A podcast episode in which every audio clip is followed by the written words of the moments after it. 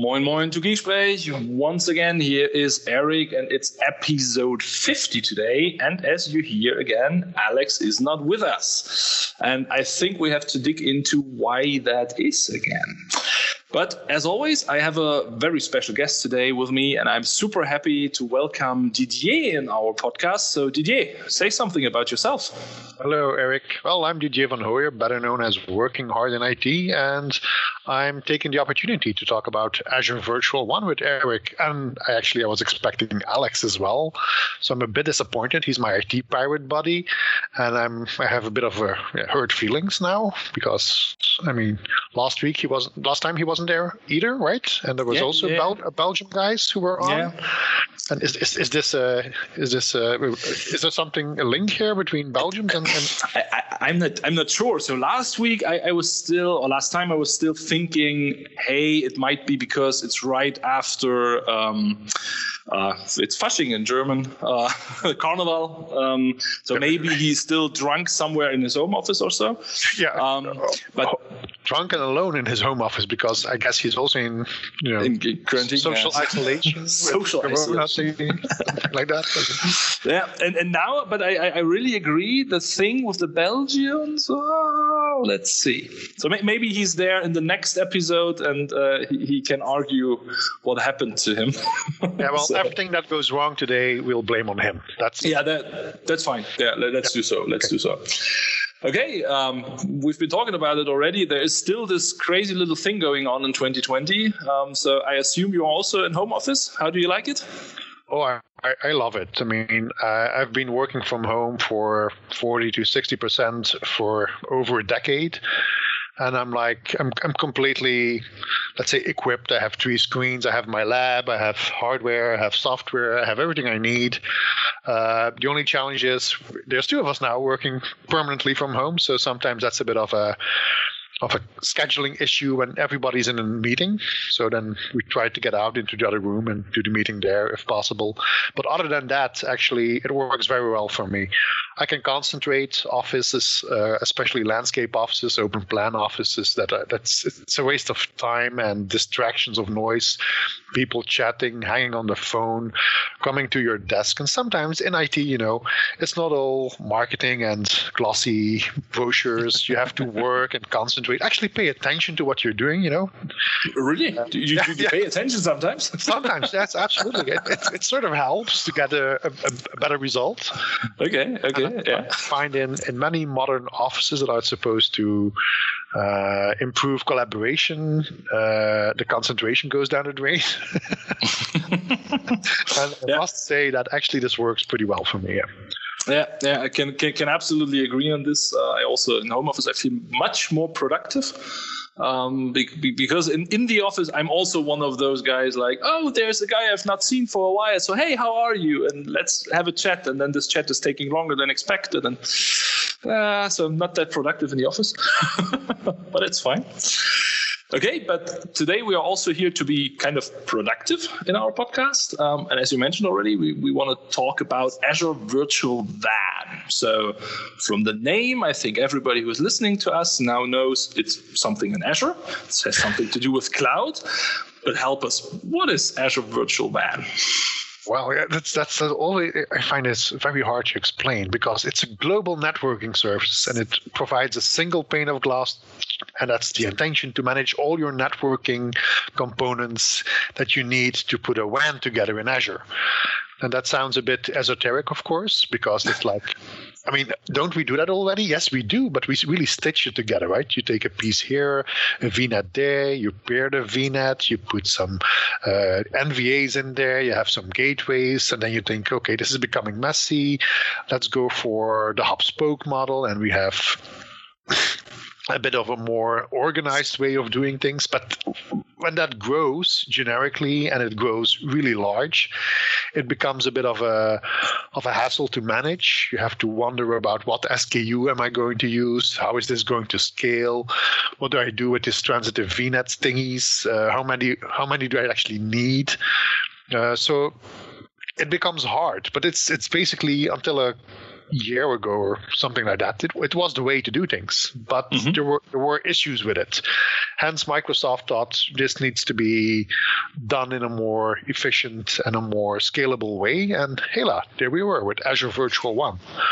Okay, so actually, maybe maybe for the people listening, um, just let's imagine a company um, having a subsidiary in Germany and a subsidiary in the US. We all know they will right now have two providers to connect to the cloud. Maybe in Germany they opted in for an express route. In the US they opted for VPN just because it was easier to set up or faster to set up. Um, and right now it was kind of difficult to, to, to get those things together. Is this what Azure Virtual WAN is about to, to solve this issue? It's a lot more than that, but yes, it's part it's it's part of it. I mean, it becomes very easy to connect everything to anything. Actually, it's so easy, it was a bit scary. because, because let's let's let's let's let's face it. Look, let's say you have let's say you have a large Azure presence in multiple regions, and you have a lot of sub, uh, subscriptions or resource groups with tons of VNets and you say, look, we're gonna do we're gonna, gonna do it with Azure Virtual WAN, not the old way. We're gonna do it like this now, and you hook it all up, and all of a sudden, all your branches, and with branches, when it comes to Azure Virtual WAN, Microsoft actually means uh, site-to-site VPNs, point-to-site VPNs, express routes, so anything that connects to Azure from mm-hmm. on-prem or something. Like let's put it that way. Uh, but all the VNets, when they when you connect them to that uh, to a virtual hub in an Azure Virtual WAN, everything is transitive automatically. So that's like, whoa, uh, what do you mean? Well, every, any VNet can reach any VNet, and any branch can reach any VNet or any branch, even in another region. So all of a sudden, this is like, wow, this is great. It's like one giant switch. I plug everything in, everything is connected to anything. It's just working. and then it's like, wow, but this this is amazing. I mean, think about it: transitive connectivity globally from everywhere to anywhere. It was like, how did you do that in the past? It was it was a nightmare almost. Yeah. Right. And now it's like, yeah, it's there. And then of course you have a little party. You, you drink and, and you think like, wow, my job just got easy. Until then suddenly the, the realization hits. Uh, what happened to my micro segmentation here? Uh, I was about to ask that. So everyone can talk everywhere.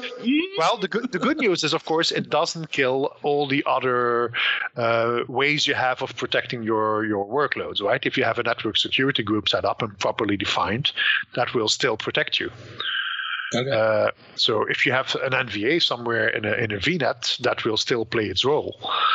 But uh, if you just set it up from scratch and you think like, oh, I'm going to deploy a brand new landing zone, I'm going to do everything in Azure Virtual WAN, and I'm going to put everything in there. Well, by default, if you, if you take the defaults, uh, everything can talk to everything. So that's maybe not what you want. But it has so, one good thing: it actually works. It does. It's, uh, uh, it does, and it, it's it's not just that. Uh, it's completely transitive. If you take, of course, the the, the right uh, the right version. The basic one is not. The basic basic one is actually a bit of a, a weird one. Uh, for me, that's the one that you would use if, let's say, you have no Azure presence, but you do have multiple locations across the country or, or across the globe, and you want to connect them. Okay. Then instead of going uh, with an SD WAN over commercial providers, you just need an internet connection, at least to start with. You hook everything up with a with a with a little firewall appliance on those sites to your Azure Virtual WAN, and pronto, thanks to Azure, you have global connectivity between all your sites. So is this also kind of an attack to the classical internet service providers, which are providing MPLS and stuff like this? Ooh, MP- MPLS, I would not call, I would not associate MPLS with internet per se, but okay, yes, yeah, sorry, yes, yes, yes, yes, it is, because the, the you know I, I, used to be a big fan of MPLS because I knew the the, the let's say the the hellhole we were in before MPLS, so I was like, okay, this is it, but it was quite expensive and uh, we needed to evolve with the times. Hence, hence also the the let's say the the success of the software defined WAN right? That that that came out, and everybody jumped on that uh, bandwagon. Uh, and basically, I think in the first 12 months of Azure Virtual WAN, it was really almost positioned as a SD WAN solution. Mm-hmm. where you could just have the cheapest possible but adequately adequate uh, enough for your needs internet connection and do everything over Azure from there, which makes sense because if you talk about Azure Virtual WAN, you always have to talk about the, the global backbone, right?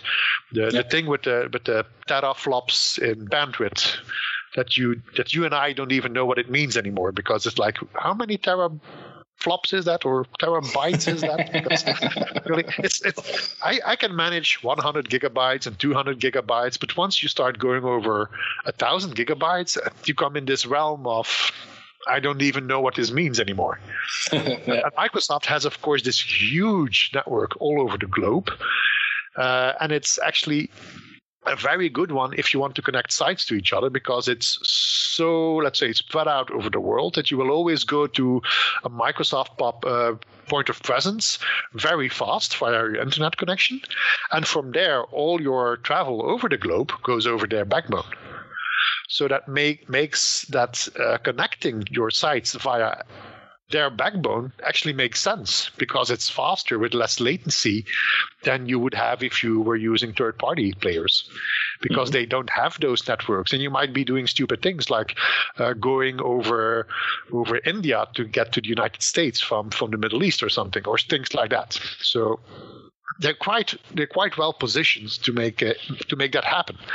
And it's one of my my my main uh, points of interest uh, because I always say Azure Virtual WAN is not just for the, the Fortune 500, it's for everyone, even for the smallest company, or for companies with a lot of small offices, uh, petrol stations, uh, medical supplies, or what, Apotheker, how do you call it in German? Uh, Apotheker, yeah. drugstores, uh, points of sale, all that sort of stuff. If you want to connect them to your to your on-prem data center, you could do it over over the Azure Global One. And if you want to move part of your workload to the cloud, well, you can do that. You already have the connectivity. You just build on top of it, create some VNets, and there you go. Okay. So it's a nice stepping stone even for companies that don't even have an Azure presence but want to get connected over the Azure backbone, and then you can take it from there. You can become a hybrid organization, and later on you can evolve to a cloud native organization if you if you so desire. So I think it's a it's a nice uh, it's a nice way of starting to do networking for Azure if you don't have it. But if you already have Azure networking, you can implement it side by side and transition to it or leave them in a sort of coexistence uh, situation for a longer time. So you, are not forced to just say, oh, I'm going to use Azure Virtual WAN. So now I have to move all my networking, everything I ever set up over the past years, immediately to it. No, you can take it easy. And gradually move over. So okay, you said it's it's it's kind of a service for all customers. You don't have to be a big enterprise. Uh, you can even use it in small. Um, let's say that's the theory. What's your experience in in in, in real life? Um, uh, where do you see it, and or where do you use you use it? I used it, for example, the moment we, we had we had an Azure presence, for example, in our own company, and when there was a let's say a drive to do more in Azure and to become more, let's say, a hundred percent cloud player over the years, they said, okay, let's let's look at the network, and somebody says, oh, do we have some sort of some sort of a WAN? And I said, uh, actually, yes, we can if we want to. And that's when I said, okay, let's do this. Let's just start using Azure Virtual WAN and take it from there. And that was actually quite a nice exercise. It was a learning experience, but it was also a bit of an eye opener because that was right around the moment that, uh, let's say, Corona started happening. it came on the radar screen. It was like uh, January, I started doing it. And then, uh, well, Corona happened, and all of a sudden, Microsoft was also introducing uh, uh, the the secure hub so with firewall manager uh, with the firewall policies integrated with it which which didn't exist before. And they did a lot of things with routing uh, custom routing tables etc etc so all of a sudden that virtual WAN got a lot of more capabilities just at the right moment that I started looking at it. So that was kind of that was kind of okay this is uh this is this is the right moment to start playing with it.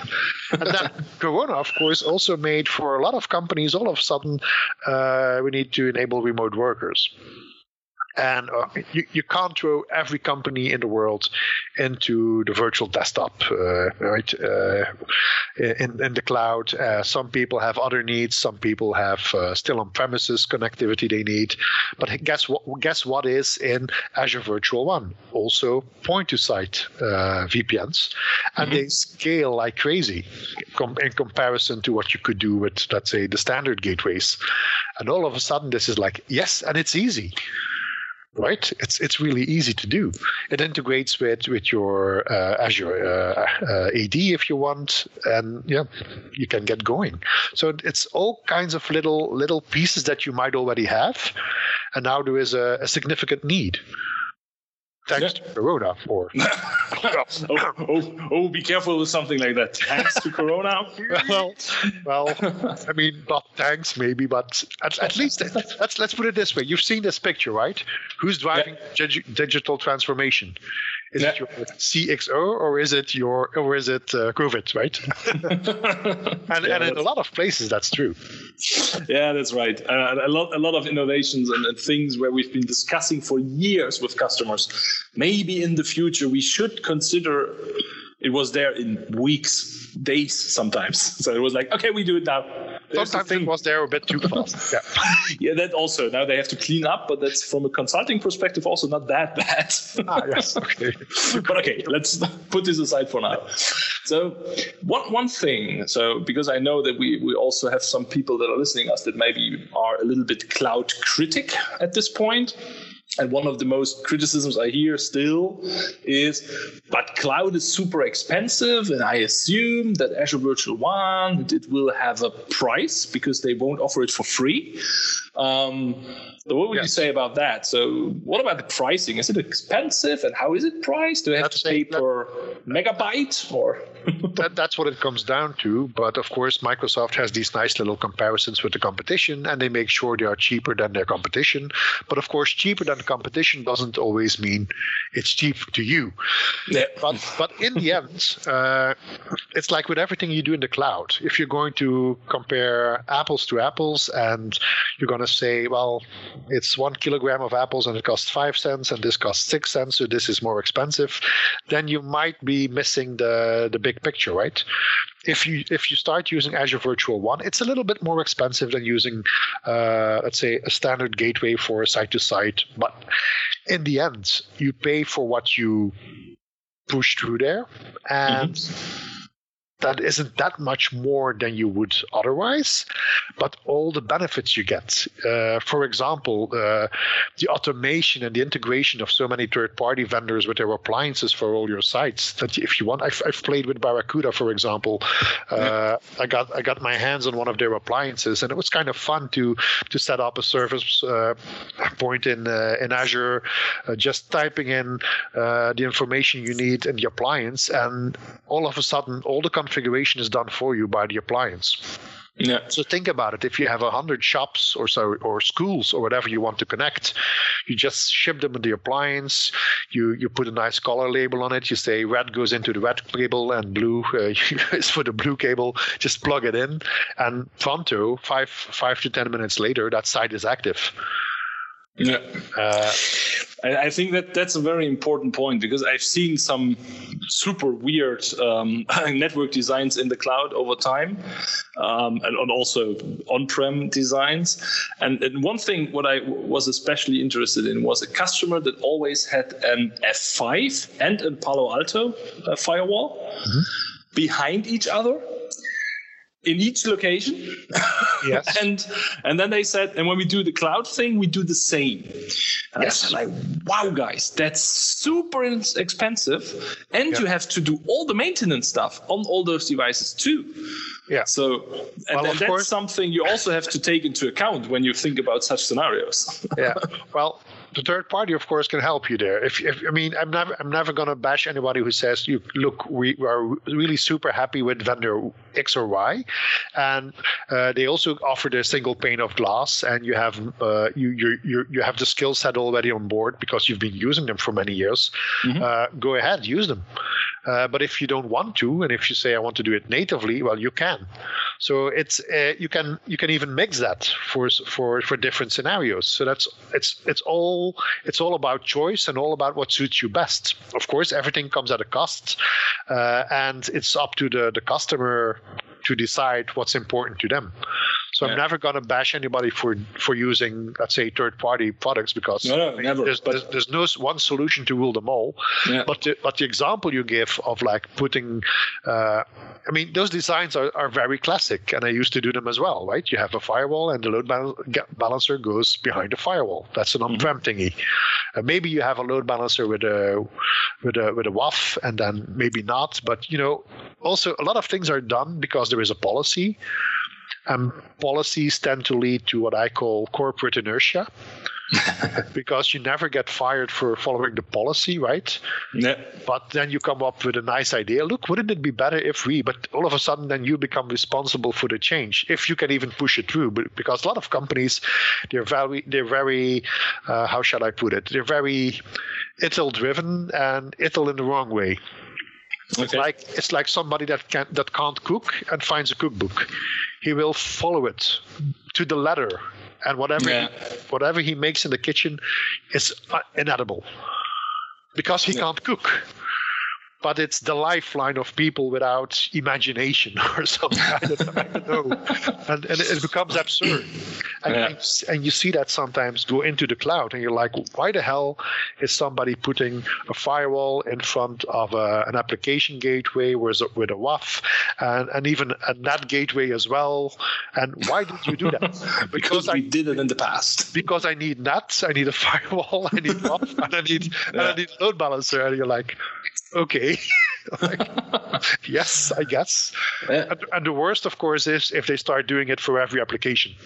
Of course, if I was Microsoft, I would kind of like that. Yeah, for sure. Do it. Do it. Yeah. Um, you might have two appliances per application. That's better. Redundant, right? no, but I think that's that's a very very important point that you brought up. Compare apples to apples, and, and that's sometimes I think the the thing that people are missing uh, that you also have to put into account. What do I have to do to make it work? So the implementation thing, that's one of the things, and also what I do I have to do to maintain it. Um, um, yeah. we, we all know if I if I run a virtual appliance in Azure, a virtual appliance needs maintenance. It's still something that needs to be patched, that needs to be monitored, maybe needs to be backup, depending on what you're running there, yeah. um, and, and, all the stuff. And hey, when, when, there's a service, interesting. But one, one of the things that you have with Azure Virtual WAN is it's all redundant for you. So you don't have to even think about what type of SKU do I need you only have to think in terms. Um, let's let's let's put aside the basic edition. Let's go to the standard yeah, edition. About this. uh, and and you have you have everything you want in terms of uh, redundancy. You don't you really don't need to worry about it. But for the rest, it's all, all, only about scale scalability, and that's with those uh, with those uh, scale instances that you can say, I want to go up to this and this, and you can you can just increase it as you go, as you need. So this is like this is very convenient. Uh, and if you combine that with with with, with uh, appliances on on the on-premises side, the branches where you can say, "Look, I just ship a little appliance and it auto configures itself when they plug it in, and it's joined to the to the Azure Virtual WAN," it's like, "Wow, that's nice." Right? No, no. Uh, and, and uh, just a quick question at this point, you, you mentioned the scale units. So that's in the end defining how many connections you can make and how much throughput you can put through it. Or? Yeah, yeah. Basically, it is. Yeah. So that's just, and that's how you pay in, in for those scale units and mm-hmm. it's and it's it's super easy to to scale up let's say uh, corona happened uh, everybody's working from home now so we need a bit more let's say a bit more vpn power well click click and you're ready to go. you're ready to go, right? I mean, like, uh, why why not? Basically, okay. why not? And then this is discussions I had I had as well. Uh, an example was like, oh, we, we need the developers to have uh, access to some resources on premises, but they are not in a managed environment, so they're they're freelancers. So how do we do this? And I was always like, oh, let's do this via via Azure Virtual WAN, and let's use some point-to-site uh, VPNs. And then you always get into discussion, but no, this is silly because uh, we have a firewall on premises, so they they have to connect directly to the firewall. But I'm like, wait a minute. Uh, we already have our users synced to Azure AD. Azure AD integrates with this entire story. Why not? What is so bad about making that extra okay, you're in the same country, the freelancers. Okay, it doesn't give you that much benefit, but it gives you one place where you manage and control everything. Mm-hmm. Right? You don't you don't necessarily have to do as much on the firewall or integrate again some new appliance with your uh, on-premises AD to make it happen. No, actually the sync is already there. You can just set it up and start using it so there is there is there is this way of thinking like how are we going to do this and maybe you should let go of uh, the past but of course you know it's it and it, there, there's a lot of technical stuff in it but there's there's also a lot of let's say commercial interests and tradition in IT.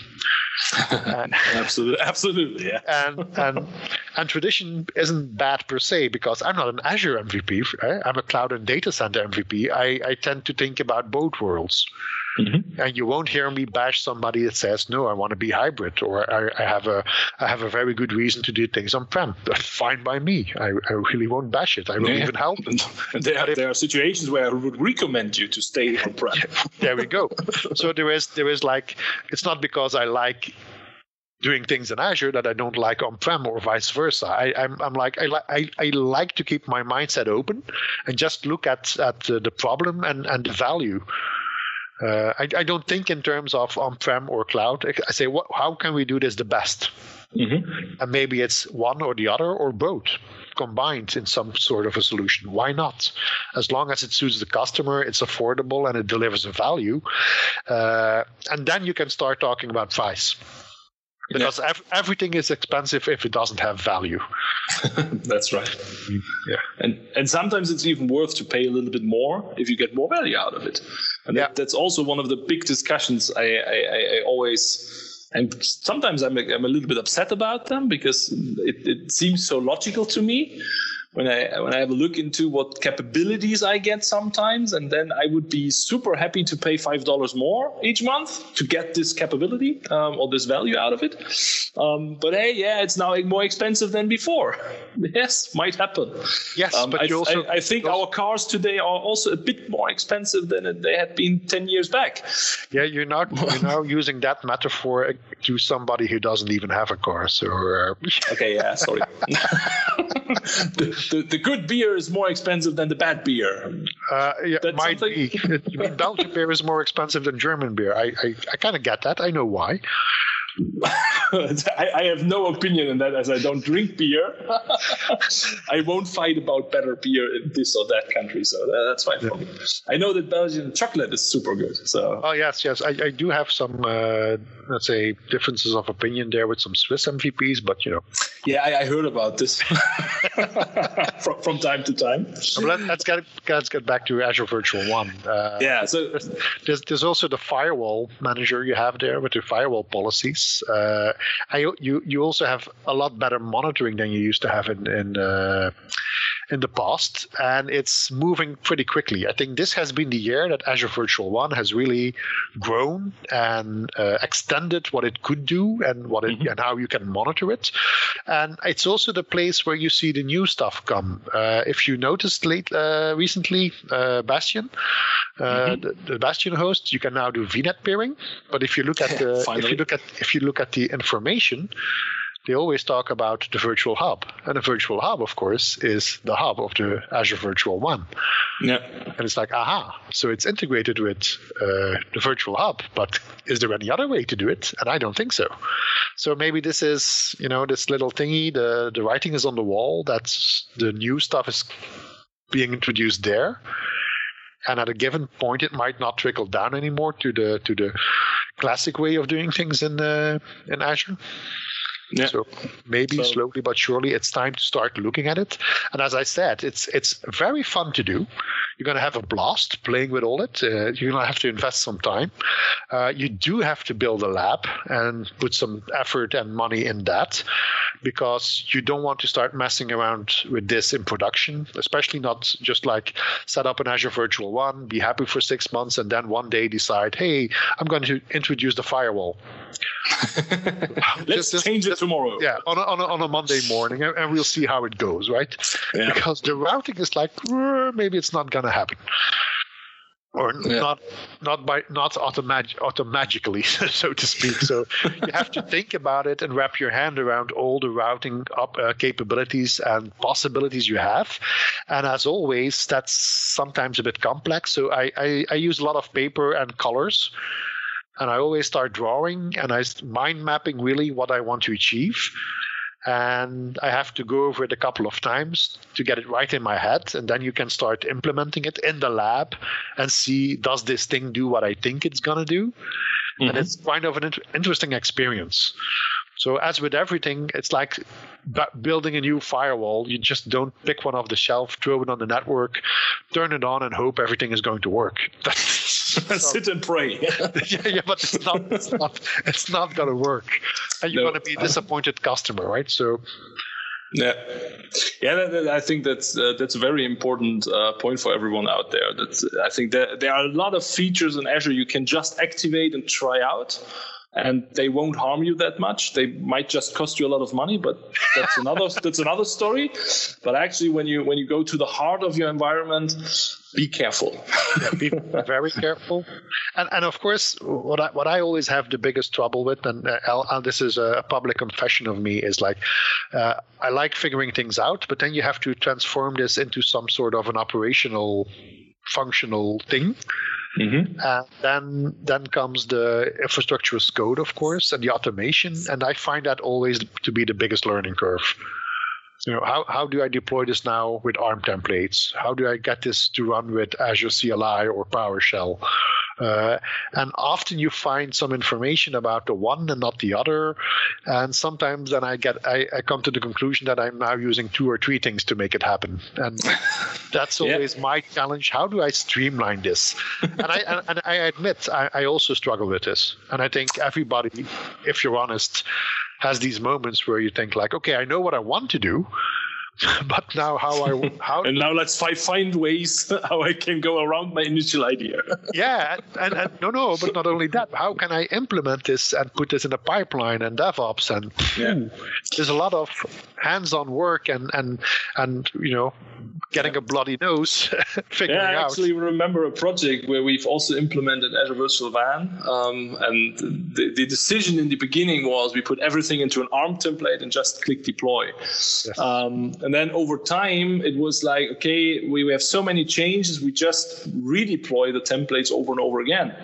And that was the moment where Azure Virtual WAN was really kicking our ass because it, it's not really happy about being redeployed. uh, well, I, yeah, I've, I've had some issues even with uh, API versions that were different behind the scenes and you couldn't remove a firewall. Yeah. Or, yeah, stuff like that. So, but as, as, but as said, it's, it's really changing under your under the hood as we speak almost. Yeah, so that's, that's right. not that's not surprising. So in production, you should be a bit more conservative.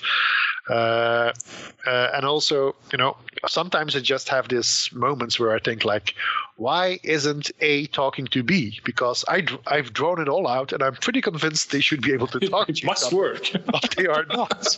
I'm like, sometimes you, you just better walk away for a couple of days and come back to it, because at some moments you're like, you've got this these blinders on, and you're like, I, I don't get it. and and of course, there's also the ability to to to do things that you never realized and you don't even know if they're supported right the mm-hmm. moment i figured out wait a minute i can actually propagate my, my my routes to a different hub instead of the hub i'm in hmm this is kind of cool, but is this even supported? and, and, how do I find out if it is supported? Because if it's not supported, it, it might break next month, yeah. right? And, and, I've designed my solution around it. Uh, not a good idea. So it's it's it's kind of fun because it's it's a constant learning experience. But sometimes, of course, you just want something to just work. yeah, that, that, that's absolutely right. But now you said, okay, so it's advised to have a lab environment and, and to start there before putting it into production. Let's assume I want to start Azure Virtual WAN tomorrow. I've, I've never had it. Um, no matter if uh, I, I, have Azure something or I'm, I'm a total, total new joiner to Azure. What should I start with? Where should I go? Should I call you and say, hey, Didier, I, I, I want to start Azure Virtual WAN, put me at the hand, or uh, what's the best way to get started with this whole topic? Well, just uh, open up your browser, your favorite search engine, and you type in Azure Virtual WAN. You you in the, in the, the top three results, you will find the landing page, the central entry point for Azure Virtual WAN of uh, Microsoft, and start reading. And there's a lot of reading to be done, and there's a lot of videos to be watched, and there's a lot of blog posts to be consumed, and then you're gonna have to get get your hands dirty. Mm-hmm. And if, no, no matter how you do it with, with vouchers or uh, some developer uh, subscription from your company with MSDN, uh, just mind the budget, right? Uh, and, and, start playing. And it's it's it's going to be a bit more expensive than just creating a little VNet with one single B series VM in there, because at least you're going to have you need some VMs always, in my opinion, in every in every scenario because you want to test connectivity easily. And a VM has the has the benefit that you have a lot of options to test connectivity from ping to TCP ping to test network connection. You have all these nice things around in a VM. You can look at the IP address on a NIC. You can look at the routing table on a NIC. You know, it's mm-hmm. it's a convenient, uh, let's say, uh, piece of equipment to have around when you're doing network designs and testing. but that means that you might have a couple of VMs left and right just to test the connectivity. So, as a lab, the cost can get quite expensive, and it's not the easiest lab I find to redeploy every day to save costs because it takes a while. Yeah, yeah, yeah. That, yeah that, that's absolutely right. and, and, and, that's something sometimes the frustrating thing, right? If I if I had to do this on my MSDN subscription, it's like, uh, well, I can do two days a month or or three days a month, and then I have to turn it off, and then I want to do a bit more work, and then I spend half a day or a day setting it back up again again. Yeah. Uh, there's, so that means there's actually also no way to say, hey, let's turn off Azure Virtual WAN. So like, no, stop no, it. no, no, no, it's no. That, that that that would be great actually to be able to do that. To say, just leave everything as it is, just shut it down. Yeah. Because it's a lab. But with a lot of components and networking, you just can't do that. Yeah. And that's. Yeah. That's right. Oh man. Okay, so I think that, that it was quite interesting, and uh, actually, people we all know, Christmas uh, time is here. We all will, will be in, in social distancing anyway, so you have a lot of time for reading, watching videos, and stuff like this. And I. I, interestingly, we should ask the Microsoft guys if over Christmas now Azure Virtual WAN usage is raising. Then we say it's because of the podcast with you. Okay. Yeah. I, if if if you want to wrap your head around uh, the custom routing tables, I've done some presentations with lots of animations. Uh, that was at the beginning of the of the first lockdown in our country. I had some times on my hands at, at night, and I started doing PowerPoints with with a zillion of arrows that were animated to show what's happening. Wow. so you should to, become a PowerPoint MVP now, or uh, maybe as a second, as a second, as a second. Uh, not my first, please, not my first. but I must say, after two or three of those examples, I kind of had had it with uh, drawing arrows. Uh, I, I, I really, I really actually, I had this crazy idea because I was in sort of a Corona I mean, fantasy or idiocy. I, I think I, I forgot how expensive uh, a Surface Hub was, but I, there was there were a few weeks that I really had this idea. I need to get a hub so I can whiteboard at home and make videos about it. Okay. But but but I I, I suddenly started googling. Okay, what models do we have? And I was like, oh shit. Not today. it sounded like a brilliant idea, but it was like, oh, I, yeah, I forgot that actually. That it's, ouch. yeah, it's it's it's kind of a little bit expensive. Yeah, that's right. Yeah, but we're actually planning post Corona. Uh, I, I, found some uh, people in the communities whose companies have quite a number of those in different rooms. Mm-hmm. And if it hadn't been for Corona, we would have started. Uh, Uh, videos and user group meetings, whiteboarding on a hub or something. Yeah, Yeah. that's a And- that's a pretty that's- cool idea. That's on the track, and I think for explaining concepts, really, that's it's a nice thing to do. Yeah, always. I'm, I, I'm. uh, most of my customers know I'm. I'm known for drawing. I'm the one who comes in the room with his own uh, pens in his hand. I, I al- always have my own colors with me because I, I have seen a lot of meeting rooms with empty and, and the, the the red color wasn't there and stuff like this. So And you can choose between black and gray. yeah, I always have my own with me. So that's that's kind of the thing people are joking about me, but that's And- okay. as long as you know that not every white wall is a whiteboard, it's okay. Yeah, that's a lesson learned, let's say. okay, coming back to Azure Virtual WAN for one last question, and uh, as I know you're absolutely lover of our podcast, you might expect this question already. When it comes to Azure Virtual WAN, what would be your magical wish if you had one? I would like uh, two things actually. Can I have two wishes? Yeah, because it's short before Christmas. well, uh, I would like the number of routes on uh, the VPN to be a bit larger when it comes to the IPv2, uh, because that's a limit a lot of people are running into. And that's me asking for them because I don't really have that problem at the moment. But the other thing I would like is uh, one of the challenges is we have if you do uh, point to site and you want to very discriminately tell people where they can go and where they cannot go, and, and, and it differs for it differs for a lot of people where exactly they can go and where they can't go. It's a bit of a of a mess to manage. So I'm really hoping that Microsoft comes up with a way of uh, delivering a solution in Azure Virtual WAN to also manage that very atomically, because I think that's something we're going to need. Okay. Yeah, very valid wishes, I think. Um, let's see if, if they make it happen. We, we hope so. and maybe when it's in place, we can we can have the next podcast about it. And Alex might be here. And Alex might be here, but maybe you have to move to Germany before. I don't know. So So what comes first, my wishes or Alex coming back to the podcast? I hope Alex coming back to the first podcast because actually the next episode would be our traditional Christmas episode. And if he's not there for the Christmas episode, it will be a very, very long monologue of myself, which might bore out the, uh, the, the, the listeners. Um, and also, I would be a little bit pissed on him um, a little bit more than today. But you, you, would, need a video to do that. You would make, have to make it a webcast. You can do a Clint Eastwood with an empty seat. yeah, yeah, yeah. You can talk to the empty seat and pretend it's Alex. That, okay. I, I actually, uh, when when he wrote me today that he can't make it, uh, I actually wrote to him, "Hey Alex, I will make me an AI version of you, as now the the cognitive services in Azure allow to train your own voice." Um, so that it, the the the, uh, the the speech uh, service is talking with your voice. I just take Alex's voices out of the old the podcasts, and so I can have my virtual Alex with me the next time, maybe. There we go. He's been replaced already. Oh my God. this IT thing is getting out of hand. yeah, kind of, kind of. And and, and uh, one year later, we have the autonomous podcast. It's just producing itself from week to week. So Yes, it, it, it did exactly what IT is supposed to do, right? So what, what's, what's the most useless, expensive part here? Oh, it's us. Okay. oh man, perfect. Didier, it was a pleasure to have you. Um, thanks for sharing your knowledge, your experience, and all the things uh, we have to know about Azure Virtual WAN. I think everybody now has to read and learn something about Christmas time.